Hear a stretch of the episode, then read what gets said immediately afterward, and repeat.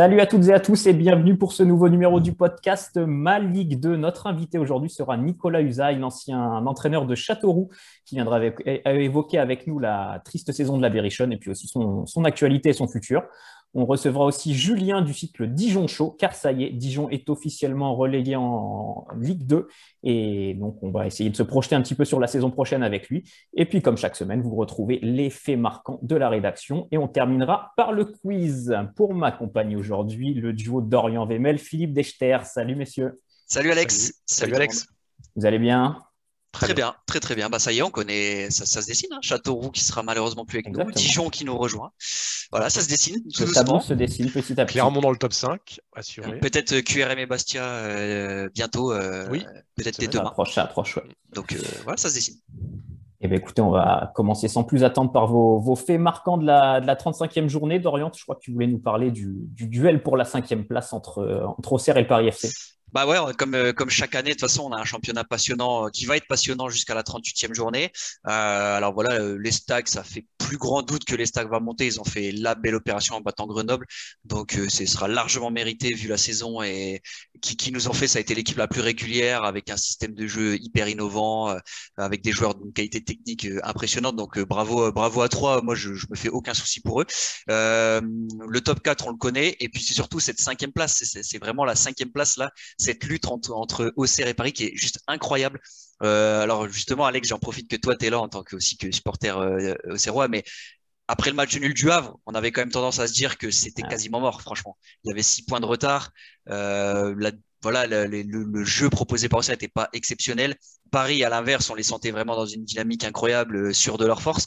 Et puis, bah, petit à petit, Auxerre a, bien fait d'y croire et je, suis le premier à m'être trompé, je, l'admets publiquement. Euh, euh, bravo aux joueurs, bravo au staff, bravo Jean-Marc Furlan, même si on n'en doutait pas avec euh, son expérience. Mais, mais ils, ont, ils y ont cru, ils ont su renverser la situation. Alors, c'est pas toujours été académique. Il y a la victoire contre Nancy un peu à l'arrache. Il y a eu la défaite à Pau, mais heureusement, Paris a perdu dans le même temps, donc ça a laissé Auxerre dans, dans le jeu. Mais là, ils battent, euh, ils gagnent lors de leur dernier match. Ça leur permet, à la différence de but, de remonter à la cinquième place. Et du coup, on va avoir une lutte euh, juste incroyable euh, jusqu'à la 38e journée. Donc, j'ai pris les, calendriers des deux équipes.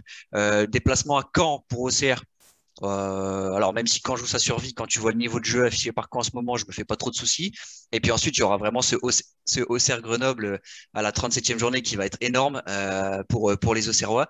Et puis Paris, euh, bah là, c'est surtout le match contre Toulouse hein, qui arrive samedi. Euh, Toulouse qui sort du Covid, comment seront les Toulousains? Parce qu'après, ce sera un déplacement à Ajaccio qui a plus rien à jouer et la réception de Chambly qui euh, normalement, enfin je dis pas normalement, mais peut-être sera déjà relégué, donc un peu moins, un peu moins investi.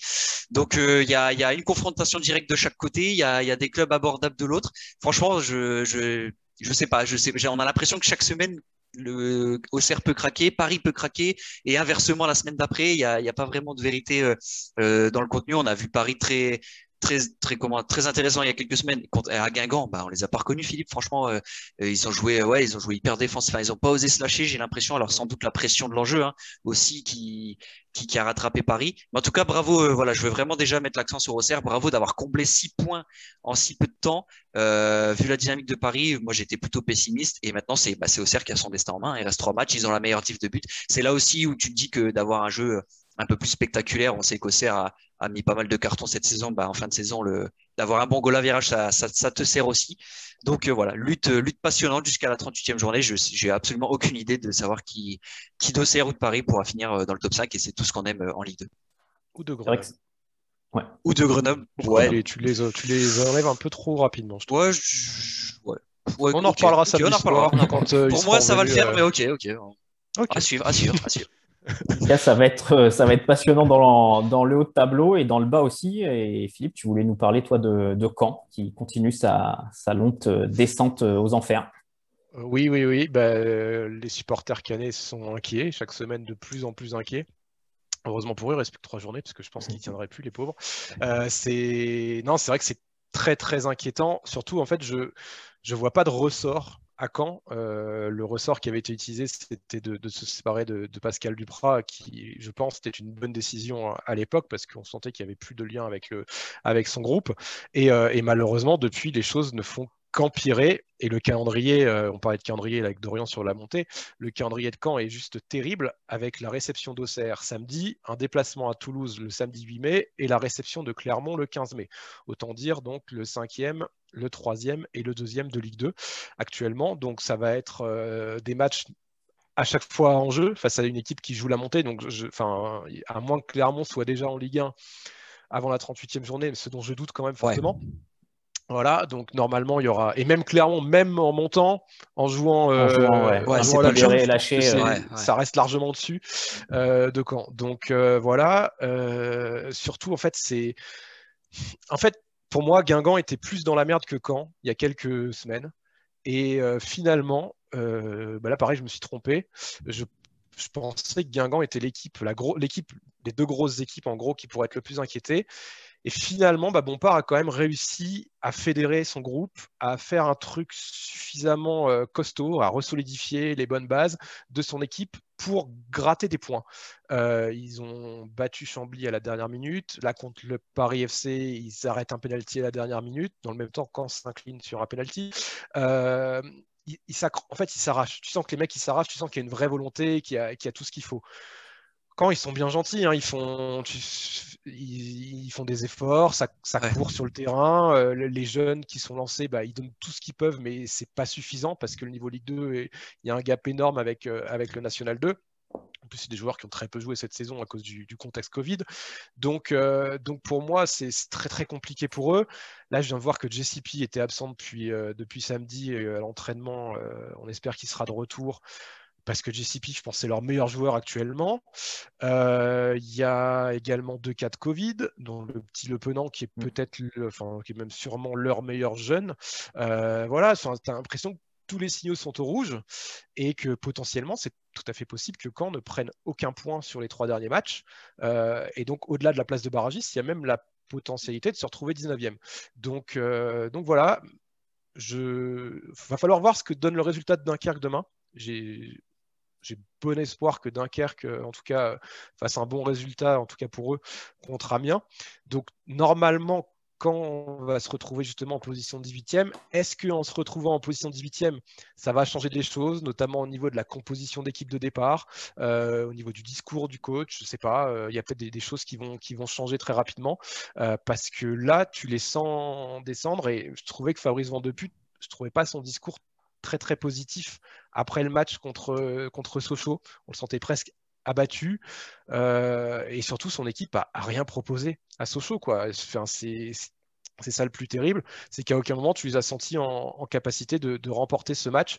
Donc, euh, donc voilà, je, suis très inquiet pour Caen et je pense que bah, les trois derniers matchs vont être très très compliqués on va voir ça dès, le week-end prochain avec la réception d'Auxerre. Euh, merci messieurs pour ces faits marquants et on accueille tout de suite notre invité.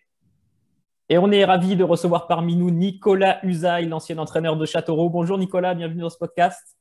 Bonjour messieurs. Euh, bah, Nicolas, on a déjà envie de vous demander comment vous allez depuis votre, euh, votre départ de Châteauroux en, décembre, comment vous avez occupé ce, temps? Je crois savoir que vous avez été un petit peu partout, visiter quelques, quelques clubs, euh, prendre un petit peu des, informations. Comment vous avez occupé tout ce temps? Ouais, j'ai surtout regardé des matchs, euh, des matchs à la télé. Je me suis occupé euh, de ma famille. J'ai repris le sport assez intensément. Je, je, joue, je joue au paddle régulièrement, donc on remplit ses journées. Alors bien entendu que ça manque, le, travail au quotidien manque, mais je suis très attentivement tous les championnats et bien entendu particulièrement la Ligue 2 qui est, qui est très excitante cette année.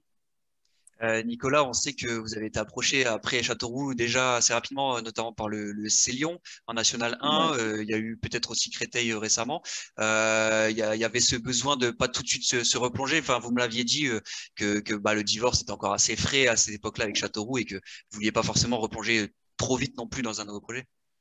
Ouais, exactement. C'est exactement la, la, la, réflexion que j'ai eue, c'est-à-dire que je, je, je sortais d'une aventure euh, qui avait été intense pendant trois saisons et donc c'était beaucoup beaucoup trop tôt pour euh, pouvoir repartir dans un club avec l'enthousiasme nécessaire pour pouvoir euh, être performant.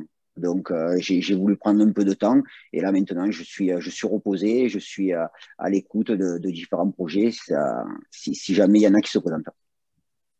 Et justement, bah, votre nom a, circulé récemment dans, dans plusieurs clubs, en lien avec plusieurs clubs, à, Caen, à Guingamp, à, Nancy notamment. Est-ce que vous avez été approché par ces clubs? Très honnêtement, non. Non, non, non. J'ai pas de, pas eu de contact. Euh, vraiment, on ne fait même pas respect aussi pour les, entraîneurs en place. J'ai eu aucun contact avec ces clubs.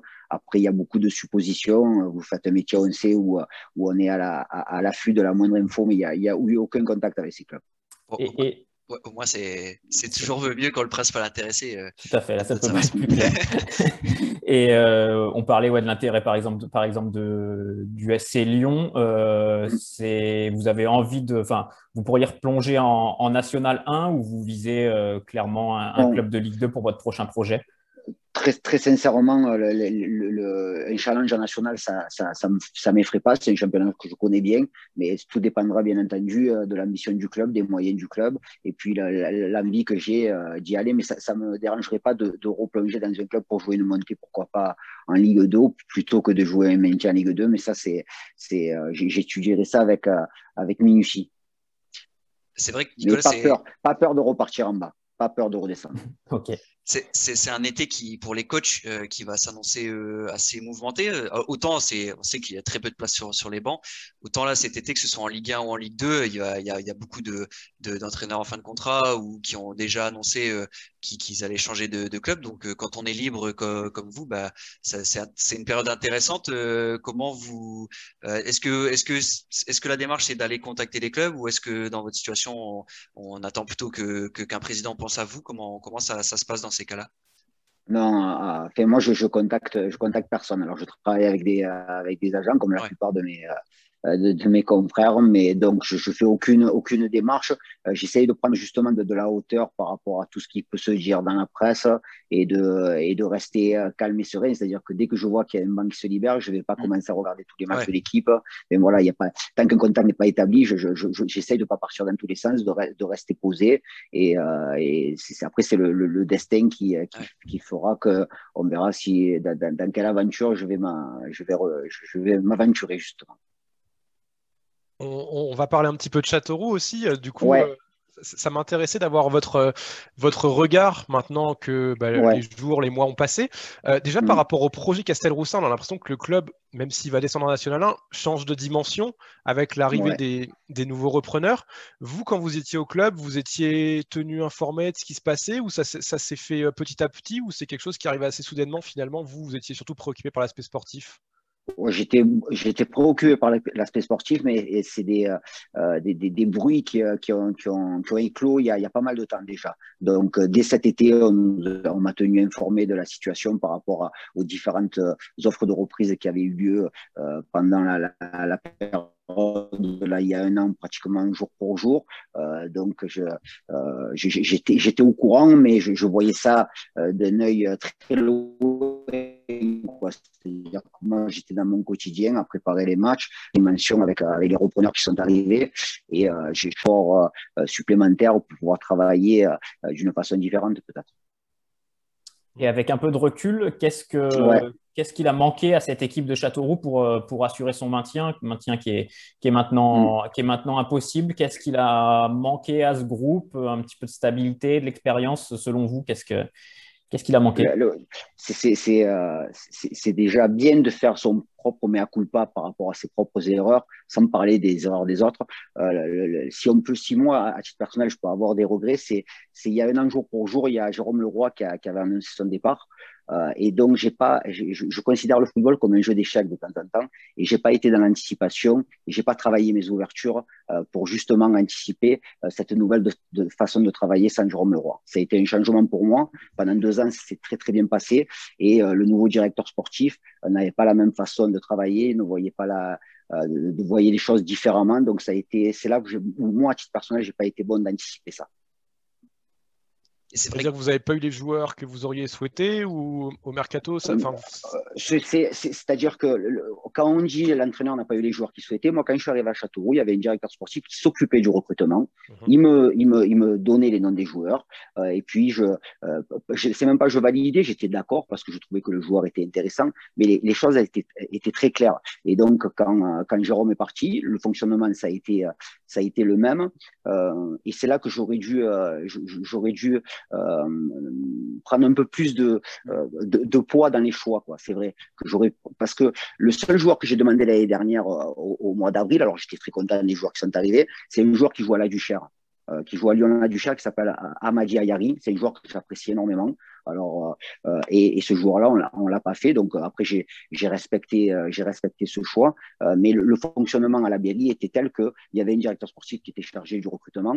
Et la, pendant deux ans, avec Jérôme Leroy, ça s'est très bien passé dans, dans, ce fonctionnement-là. Le fonctionnement a changé, ça a été différent pour moi. Je ne parle même pas de compétences. Je dis que la, différence pour moi, c'est trouvé à ce niveau-là, dans ces relations-là avec le directeur sportif. Et, après, au moment où malheureusement il y a eu la, séparation qui a été décidée par, par, les dirigeants, est-ce que vous euh, vous sentiez vraiment, euh, bah ouais, j'imagine la, la, possibilité encore de, de, remonter ce groupe parce qu'on a vu que finalement après vous, bah, malheureusement, les résultats ont, continué à chuter. Donc, euh, quel, quel, ressort comptiez-vous activer si, si, vous aviez eu la possibilité de rester? Ça, ça, reste que des suppositions aujourd'hui. Ça reste, ça reste simplement un scénario de, de, film. Et donc, quand on est dans la réalité, simplement, j'étais persuadé qu'avec le staff, on était capable de se maintenir comme on l'avait fait l'année d'avant, comme on l'avait fait euh, deux ans auparavant, avec des débuts de saison très difficiles. Euh, l'année dernière, on était dans une situation très délicate. Euh, mais j'ai senti aussi que c'était peut-être aussi la, la, la fin, la, la, fin. Et je l'ai senti assez rapidement dans la saison. Euh, quand on perd à Chambly à la cinquième journée, j'ai senti euh, euh, une, atmosphère différente que par rapport à la saison d'avant. Mais en, ce qui concerne le club, j'ai eu des rapports très très cordiaux avec les dirigeants du club. J'ai beaucoup d'affection pour ce club-là et aucune amertume à, mon départ. Donc après, c'est la vie d'un entraîneur on est, on est parfois en échec et, et, moi j'ai ma part de responsabilité dans cet échec, même si je suis persuadé euh, et, et j'en suis convaincu qu'on aurait pu euh, aurait pu se sauver, qu'on se serait sauvé avec le groupe qu'on avait. Après moi, euh, personnellement, de mon point de vue, je pense pas que ce soit vraiment un échec dans le sens où je pense que ces trois saisons à Châteauroux, euh, bah déjà, c'était votre, première expérience en Ligue 2, faut le rappeler. Hein, vous êtes un jeune entraîneur mhm. et, c'est Jérôme Leroy, justement, qui, qui, était venu vous chercher, qui vous a fait confiance. Euh, mhm. Et, et c'est vrai que bah, de maintenir Châteauroux, déjà, les, les, saisons précédentes, c'était déjà, voilà, la mission été, été remplie. Et effectivement, au moment où, où Châteauroux se sépare, décide de changer d'entraîneur, bah, la situation était loin d'être désespérée. Par exemple, on voit, on voit Nancy qui avait 14 points qui a su, qui a su se, maintenir. on, voit Rodez, on, voit Rodez, qui a su se maintenir aussi. Donc, effectivement, bon, on ne saura jamais. Mais euh, il faut, faut, dire Exactement. que ce n'est pas forcément un, un, un, échec de mon point de vue, en tout cas. Non, non, c'est juste, le, quand je parle d'échec, c'est juste la, capacité que je n'ai pas eue l'année dernière à cette période-là dans l'anticipation. Simplement, un, entraîneur, je pense qu'il va toujours être en éveil et ça va toujours essayer d'avoir un ou deux coups d'avance pour pouvoir euh, réagir à des moments euh, propices dans une, dans une saison. Mais le groupe euh, que j'avais en début de saison, j'en étais très content et persuadé que c'était c'est un groupe de qualité. Alors, je parle au passé parce que moi, je suis plus dans l'aventure où il y avait beaucoup de qualité. Quand je vois aujourd'hui les performances de Romain Grange, euh, je suis convaincu que Romain, c'est, c'est un atout euh, euh, magnifique pour jouer un maintien et il peut, il peut peut-être même jouer plus. Rémi Moulumba, il y avait des joueurs, il y a des joueurs de valeur, les latéraux. On a eu un problème offensif, effectivement. Durant mes, mes, mes saisons à la tête de la Berry, on a eu un problème sur ce fameux buteur qu'on n'a qu'on n'a pas su trouver ou qu'on n'a pas, qu'on n'a pas réussi à faire éclore on le voit encore hier, hein, ils font un très très bon match contre euh, Clermont, sauf que les occasions, ben, pour les mettre au faux, c'est compliqué. C'est Romain qui marque. Opa Sangante aussi est monstrueux, j'ai trouvé euh, euh sur Opa, cette fin c'est, Opa Sangante, il est monstrueux depuis qu'il à Château. Moi, j'ai mm. pendant trois ans qu'il a été avec moi, il a été monstrueux. C'est un joueur euh, ouais, qui, à mon avis, mérite de jouer dans un top club de Ligue 2 au moins, parce qu'il a, il est impressionnant. Je suis d'accord avec vous. On prendra une commission alors. Et justement, euh, Nicolas, euh, pour parler un petit peu plus largement de la Ligue 2, quel regard vous portez sur, euh, sur cette fin de saison, sur ce championnat que j'imagine vous, vous continuez à suivre Vous voyez comment un peu cette fin de saison, à la fois en haut et en bas du classement?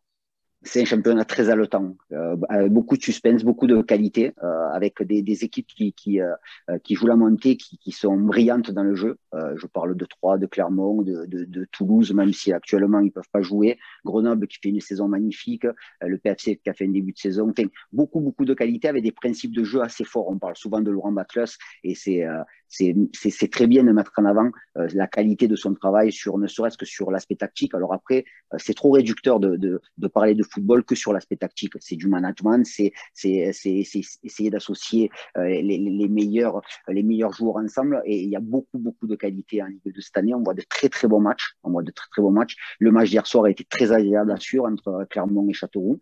Et après, dans le bas du, tableau, on s'aperçoit que c'est les, équipes qui étaient programmées au départ pour jouer le maintien qui se retrouvent dans une situation difficile. Dunkerque, Châteauroux, Chambly, et puis des, équipes qu'on n'attendait pas là, comme Caen et, et, Guingamp, qui sont en difficulté, mais qui, ont, euh, qui, doivent avoir la, résilience et la force de pouvoir, euh, de pouvoir se sauver. Donc c'est un championnat où on ne sait pas ce qui va se passer. Alors malheureusement, tout pour Châteauroux, euh, on le sait, mais c'est un championnat très excitant et une magnifique publicité pour la Ligue 2 et pour le football en général. D'ailleurs, en parlant de publicité, on espère qu'un diffuseur va se manifester parce que c'est l'un des gros enjeux encore. C'est vrai que quand, on, quand on est coach, alors on est beaucoup euh, centré sur l'aspect sportif, forcément, le, mm. tout, ce, qui a concerné Media Pro, etc. C'est, mais bon, ça impacte quand même forcément parce que bah, quand on est joueur, quand on est coach, euh, quand on entend que, qu'il va y avoir un gros manque à gagner à cause de Media Pro, etc., forcément que ça, ça trotte quand même dans la tête. On sait que les finances en Ligue 2, c'est des petits budgets, donc euh, voilà, c'est ça restera une année particulière à, tous les points de vue. Euh, on parle souvent du Covid, on dit souvent que c'est une année compliquée par rapport au Covid, par rapport au stade vide. C'est vrai que c'est horrible de jouer dans des, dans des enseignes qui sont vides, euh, mais euh, Mediapro a fait beaucoup de mal et, euh, et, le football n'avait pas besoin de ça cette année particulièrement. Donc, euh, euh, même si on est focalisé sur le sportif, on est bien entendu comme un entraîneur impacté de tout ce qui peut avoir euh, autour et de tout ce qui gravite autour, les tests PCR, l'attente de ces résultats Covid le jeudi soir pour savoir si le vendredi on pourrait disposer de tout le groupe. On a tous été confrontés à ça. et après, c'est les équipes qui se sont le mieux adaptées, qui, qui ont réussi leur saison. Quoi, voilà. Écoutez, merci beaucoup Nicolas. On espère vous, vous retrouver en Ligue 2 la saison prochaine pour une, saison normale, euh, si, possible une saison classique. On l'espère, euh, on l'espère pour vous. En tout cas, merci d'avoir été avec nous pour ce podcast. C'était, c'était très sympa de vous avoir. Merci beaucoup. Merci Nicolas. Bonne continuation. Merci, à, bientôt. Merci. Au revoir. Et on va maintenant se projeter déjà sur la saison prochaine et parler de Dijon, officiellement relégué en Ligue 2 ce week-end après sa lourde défaite à Rennes 5 à 1. Et pour en parler, on reçoit Julien du cycle Dijon Show qui traite de toute l'actu du, club bourguignon. Salut Julien. Salut, bonjour à tous. Merci d'être avec nous dans ce podcast. Donc, du coup, pour parler de Ligue 2, désolé, euh, puisque Dijon est officiellement relégué. Fini, euh, fini les lumières de la Ligue 1. Bienvenue, euh, bienvenue en Ligue 2, mais tu vas voir, tu seras, tu seras bien avec nous. Vous serez bien les, supporters dijonnais. on, va, on va bien vous accompagner dans cette, dans cette descente. bon, Julien, on se doute que tu aurais préféré ne pas revenir parmi nous. Mais donc Dijon va retrouver la Ligue 2. Dans quel état tu es en tant que, supporter dijonnais? On imagine que tu t'y attendais quand même un petit peu vu la saison du club. Bah, disons qu'étant donné les circonstances, euh, on, est, on est plutôt satisfait de, de pouvoir faire une saison à l'échelon en dessous et, euh, et, de pouvoir reconstruire en fait avec un nouveau projet, rebâtir avec une, nouvelle équipe, des joueurs qui vont être impliqués, euh, peut-être peut-être enfin voilà, avoir, avoir quelque chose à se mettre sous la dent parce que ce n'est pas, possible, pas possible de réitérer encore des saisons comme, comme on fait depuis deux ans, par exemple en, en, en Ligue 1. Déjà l'an dernier, on se maintient un petit peu miraculeusement. on, à quelques journées près, c'est nous, c'est nous qui étions à la place d'Amiens, quoi. Donc euh, c'est euh, c'est sûr qu'on a eu on a eu un petit peu de chance, même si on jouait on jouait quand même pas trop mal. Cette saison, c'était catastrophique et on savait bien qu'il fallait il fallait un peu faire table rase du passé et repartir avec avec un nouveau projet. Donc on l'accueille un peu avec euh, on, a un peu hâte d'y être parce que parce qu'on va pouvoir aussi se débarrasser de, certains joueurs qui qui étaient pas qui pouvaient pas s'intégrer à ce projet-là et, on, on, a hâte de repartir sur des bases plus saines quoi. Ouais, l'exemple, l'exemple, c'est Toulouse euh, qui a vécu. Euh, bah, justement, tu parlais d'une ah, pardon, euh, Alex. Pardon, pardon. Il y a eu un décalage. je, disais, euh, le, ouais, l'exemple à suivre, c'est Toulouse euh, qui a vécu une année horrible en Ligue 1 la saison dernière, pareil, avec très peu de victoires, très peu de points. Et cette année, les supporters, ils sont, on les voit justement sur ma Ligue 2, ils sont à fond dedans. Mhm. Quand tu joues la montée, tout de suite, ça, ça permet de, de, de refédérer complètement autour, autour du club. Quoi. Mhm. effectivement, et puis je pense qu'aussi pour un club, c'est important qu'il y ait une dynamique positive. Là, depuis le départ d'Olivier Dalloglio, la, la, dynamique était très, bah, très négative avec euh, beaucoup d'entraîneurs successifs, des joueurs qui voulaient pas rester, qui voulaient se barrer dès qu'ils avaient, bah, dès avaient une proposition ailleurs. Euh, et il n'y avait pas, il a pas cet état d'esprit de groupe euh, qu'on veut retrouver justement chez une équipe qui se bat pour le maintien. Et c'est pour ça que souvent, ben, les promus, on les voit souvent qui sont bien armés pour le maintien. On voit, on, voit, on Lens qui fait, qui fait des choses, des choses miraculeuses cette saison, par exemple, mais, mais les autres promus aussi, ils, ne se débrouillent pas trop mal c'est un peu ce qu'on veut retrouver. et c'est pour ça que en fait, passer par la Ligue 2 et faire reconstruire un groupe qui sur plusieurs saisons va se connaître, en fait, juste un groupe de potes en fait, qui, va pouvoir, qui va pouvoir mener l'équipe vers, vers, un maintien. En tout cas, on, l'espère un petit peu plus facile après, après, les, après une promotion. Quoi ce serait qui la, figure emblématique dans les, joueurs actuels? Ça, Moi, je me rappelle de Jordan Maria à l'époque Ligue 2 qui, que je trouvais déjà plutôt bon. Je t'avoue que j'ai très très très peu vu le match de Dijon en Ligue 1, mais ça pourrait être lui un peu la tête de proue du projet. C'est compliqué à dire parce que Jordan Marie en Ligue 1, il a eu assez peu de temps de jeu, euh, mine de rien, sur les dernières saisons, même si il fait c'est un, un, bon joueur, c'est un bon joueur, euh, un bon joueur euh, pour faire tourner, un bon joueur de rotation, quoi. Mais il a eu assez peu de temps de jeu et il a eu du mal à s'adapter à l'échelon supérieur, même s'il n'a jamais vraiment totalement déçu. en Ligue 2, effectivement, il était très bon, associé avec Amalfitano, les deux, ils étaient indéboulonnables avec aussi Johan Gastien. Euh, voilà, c'était un peu, c'était un peu nos, trois meilleurs joueurs au milieu, c'est ceux qui tournaient. Et euh, effectivement, Marié, si en Ligue 2, peut-être qu'il a le niveau, peut-être qu'il peut, peut-être qu'il peut retrouver une place de titulaire et, euh, et s'imposer. Et puis c'est vrai que c'est le genre de mentalité qu'on veut avoir, quoi, et le genre de gars qui peut encadrer le reste du groupe, des plus jeunes qui vont venir et leur, et leur, insuffler un peu les valeurs du club, parce que lui, bah, il est là depuis qu'il il a été formé ici, il est là depuis, depuis, depuis tout jeune. J'ai oublié, je crois qu'il joue, je crois qu'il joue ici depuis, 10, depuis qu'il a 10 ou 12 ans, quoi. Donc, mmh, c'est important. voilà, c'est important d'avoir effectivement ces joueurs-là qui véhiculent les valeurs du club. Maintenant, est-ce qu'il a le niveau pour jouer en Ligue 2 euh, encore? Je, pense qu'il a. Euh, on verra, à, voir si ce sera lui la figure de proue. Euh, on espère quand même évidemment qu'il y aura, il y aura un mercato ambitieux et, le retour aussi de, certains joueurs de prêt. On pense à Aurélien Schedler et, Brian Soumaré évidemment. Mm. on espère qu'ils n'auront pas des propositions ailleurs et en tout cas qu'ils voudront, voudront faire partie du mm. projet. Quoi crois que Jordan Marié a dit récemment dans, dans les colonnes du bien public que si les dirigeants euh, comptaient sur lui, lui, il comptait rester à, Dijon aussi. Euh, donc on s'attend, comme tu l'as dit, à un mercato euh, assez agité. pour le coach, toi, tu penses que David Linares est l'homme qui va être capable de faire remonter Dijon ou il faut repartir sur un, nouveau projet? Ça, c'est quelque chose de très compliqué. Il y a quelque chose qui m'a chagriné dans les propos du président récemment dans les médias. Euh, qui a effectivement pointé du doigt euh, le fait que les joueurs étaient vraiment pas impliqués. C'est eux les premiers fautifs. Et évidemment, le mercato qui a été très mal fait, très mal orchestré par euh, Stéphane Jobard et, Peggy Luyindula, qui s'entendaient pas du tout. là, on part avec une nouvelle cellule de recrutement avec à sa tête Gérard Bonneau. et donc David Linares qui sera reconduit l'an prochain. Moi, ce qui m'inquiète un petit peu, c'est qu'on n'a pas vu effectivement, on n'a pas vu Linares s'imposer, on n'a pas vu en tout cas ses idées vraiment transcender le groupe. En tout cas, Tactiquement, c'était pas au niveau de la Ligue 1, c'est sûr et certain. Est-ce que ça le sera en Ligue 2 En si peu de temps, c'est difficile à dire. Ce qui m'a embêté, en fait, c'est que Linares ne soit pas remis en question. Voilà, c'est tout simplement ça, et qu'il soit assuré de, commencer la, saison prochaine. Et donc, il va participer activement au recrutement. Donc, euh, on ne sait pas du tout s'il a le niveau, et, et pourtant, c'est lui qui va en fait définir la saison prochaine déjà, en fait. Et, euh, c'est difficile à dire. Aussi, cette année, il préparait le brevet aussi pour euh, le brevet d'entraîneur, donc euh, il n'était pas tout le temps là.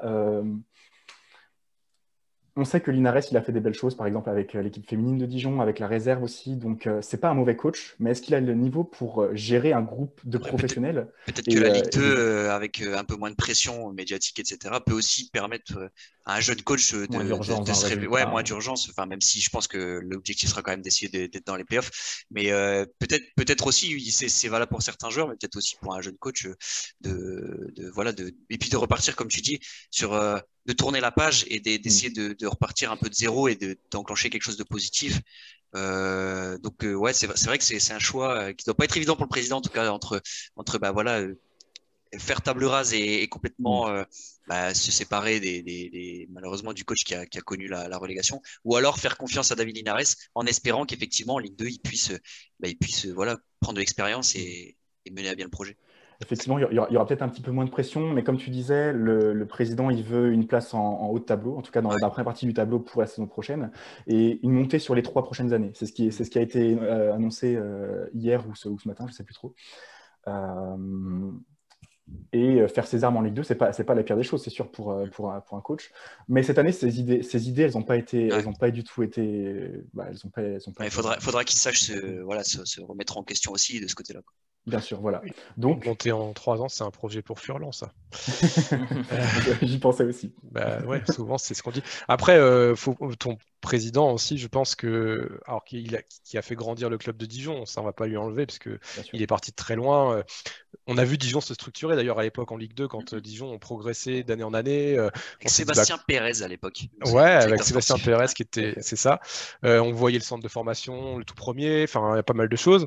Et puis on a l'impression qu'il a un peu pété les plombs avec la Ligue 1. Enfin, c'est l'expression, enfin c'est l'impression extérieure qu'on a. Hein. Je t'avoue, moi je, je te dis, je regardais pas les matchs de Dijon Ligue 1, mais euh, moi j'ai toujours pas compris la séparation avec Olivier Dalloglio. Alors peut-être qu'on sait pas tout non plus. Il y avait peut-être aussi des choses pas claires dans les deux sens, mais j'ai l'impression que le, point de rupture, il, est là et en fait la descente elle était inéluctable à partir de ce moment où finalement d'année en année de toute façon tu dis bon bah de toute façon ils vont finir par, tomber et puis oui c'est ça faut, faut, faut il faut avouer que celui qui nous maintenait encore là, c'était, Dalloglio. Et après, c'était un petit peu le miracle avec euh, Comboiré, avec Jobard, tout ça. toutes les saisons, ça a été un peu ça.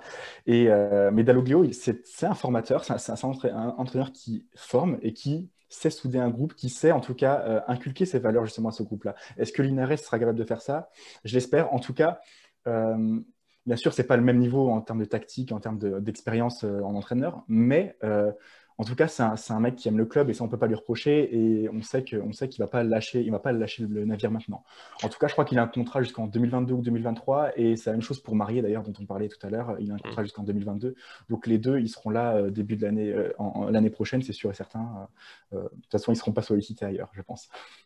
En fait, en fait, Philippe, pour, pour, rebondir sur le côté président, il y a aussi, euh, j'ai l'impression que c'est la grande mode de tous les clubs de Ligue 1 de vouloir faire du trading, aller chercher des mecs euh, un peu exotiques entre guillemets, hein, je vais dire ça, mais euh, pas forcément pas n'importe où, mais des, des, gens moins connus. Et en fait, bah, j'ai l'impression, encore une fois, moi aussi vu de l'extérieur, j'ai l'impression qu'ils ont essayé de faire ça avec Peggy Doula justement, mais de mettre un nom, mettre un nom, mais en fait qui avait pas forcément pas du même pas du tout les compétences, je pense, pour être à ce poste-là, en allant cherchant des joueurs qui, qui, qui, se reconnaissent pas qui se reconnaissent pas en Dijon dans le sens où je pense que voilà il y a des joueurs prêtés qui viennent jouer mais pas forcément se transcender pour le club et à l'image d'Amiens en fait à l'image mmh, d'Amiens euh, c'est tu vois hein. Amiens Dijon c'est des clubs qui ont je pense ont voulu à un moment donné prendre un gros virage trading etc euh, euh, plus value etc et puis en fait on, on se rend compte que bah, dans des petits clubs je mets des guillemets c'est pas péjoratif mais dans des petits clubs mmh. comme Amiens ou Dijon bah, c'est hyper compliqué de, bah, de, de construire quelque chose sur ça et Amiens Amiens est tombé et Dijon Dijon aussi est tombé quoi mmh. Et c'est là où c'est presque inquiétant. Enfin, là, faudra voir par rapport à l'aspect financier. Je t'avoue, je maîtrise pas du tout le sujet. Euh, mais un club comme Dijon qui tombe en Ligue 2, moi, je suis pas sûr que vous allez pouvoir faire un mercato euh, très très ciblé et très intéressant parce que la plupart de vos joueurs, bah, on va dire comme ça, ils valent pas grand chose. Enfin, c'est pas des joueurs que vous allez pouvoir vendre. Voilà, ils ont tous, la plupart, perdu de la valeur. Euh, et derrière, pour recruter, c'est pas simple, surtout quand tu sais que bah, quand tu descends de Ligue en Ligue 2, les droits télé n'ont clairement plus rien à voir. Donc, euh, il faut être inventif. C'est là aussi où tu as besoin d'un coach qui, qui va sublimer l'équipe alors c'est toute la question. Euh, je, trouve la comparaison avec Amiens très très juste justement, mhm. et on l'a vu cette saison, Amiens n'a fait que galérer. Et le pire, c'est qu'Amiens n'a rien proposé au plan du jeu. Et c'est ce qui m'inquiète aussi un peu. Alors j'ai juste vu les matchs de Dijon, c'était peut-être pas les bons. Hein.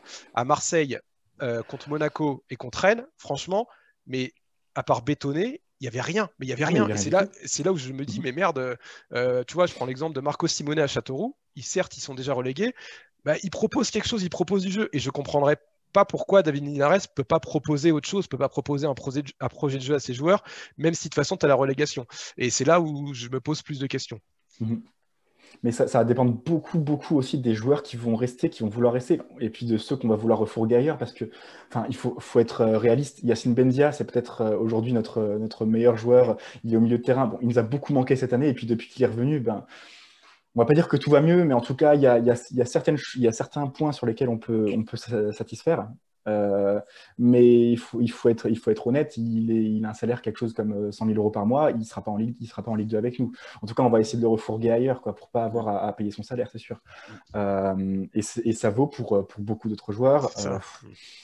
On a, acheté des joueurs cet été, par exemple Roger Assalé à 5 millions d'euros, on ne le revendra jamais 5 millions, et ça, on, le sait, on, sait, très bien. Et il a un salaire qui est largement euh, plus élevé que ce qu'on peut ce qu'on pourra proposer en Ligue 2. Ça m'étonnerait qu'on cherche à le garder. Quoi. Donc, euh. Là, c'est marrant parce que tu me parles d'un joueur, je, je connaissais, je connais même pas ce Avec 5 millions, 5 millions d'euros, Roger Assalé.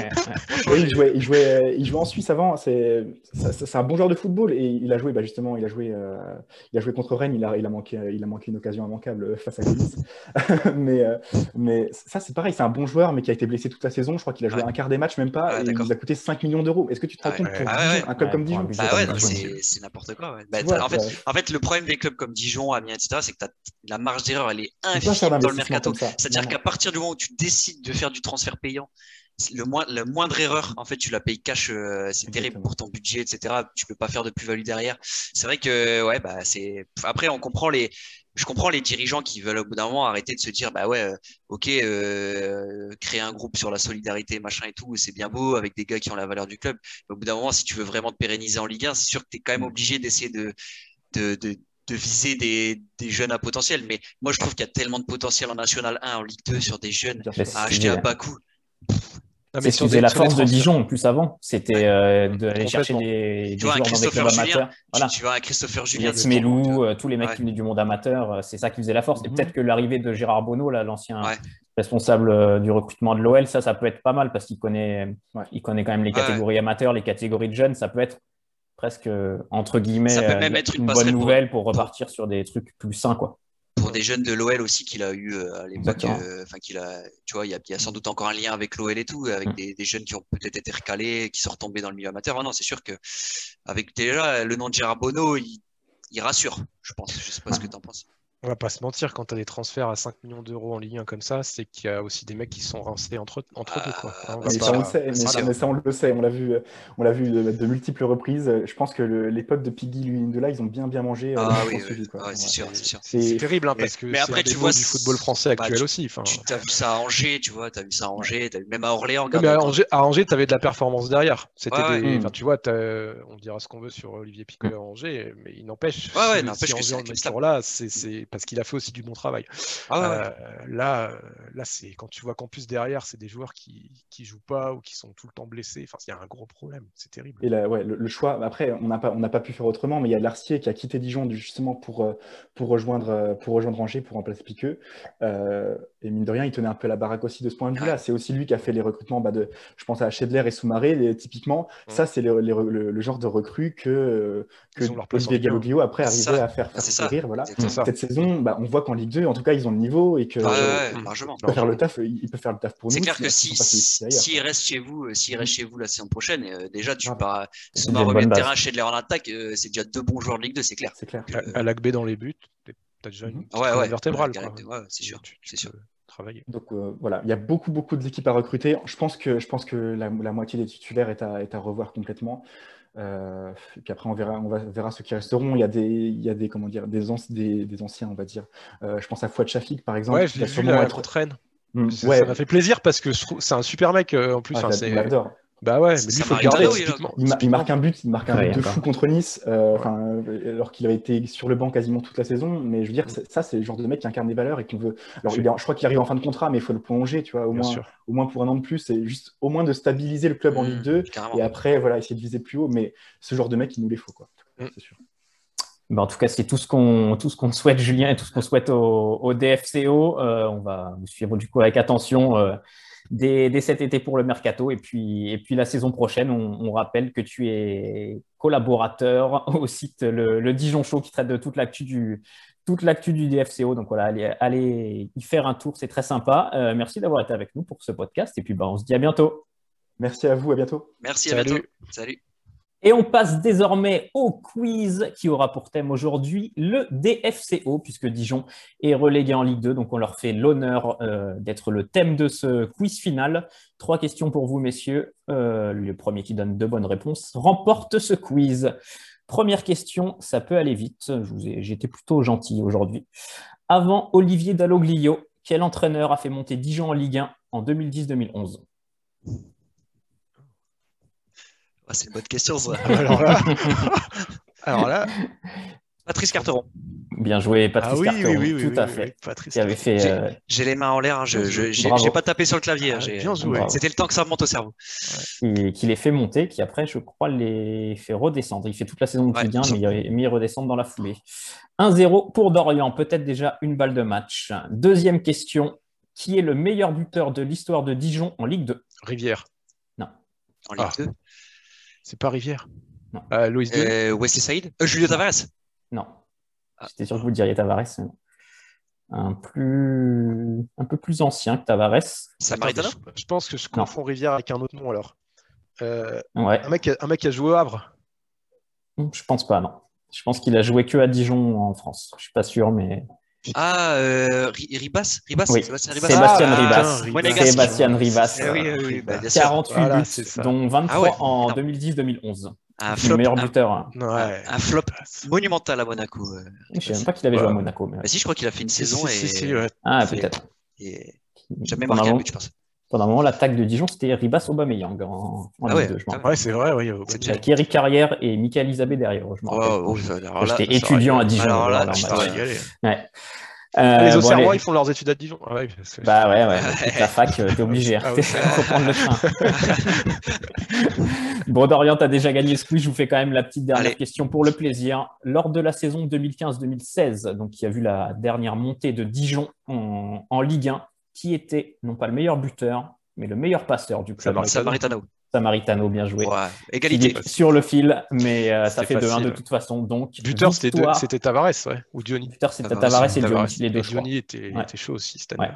Je crois que les deux sont à 12 buts et Ouais, Samaritano il était 10 chaud. passes. Et Christopher Julien, 9 buts à Ouais, lui. ouais, ouais, Julien qui avait fait, qui était Julien, oui, oui, il marquait Ouais. plein de buts. ouais, c'est Ouais, carrément. Belle équipe. Bon, bah, victoire de Dorian sur ce quiz 2-1. Bravo, bravo Dorian et bravo, Bravo. Philippe quand même.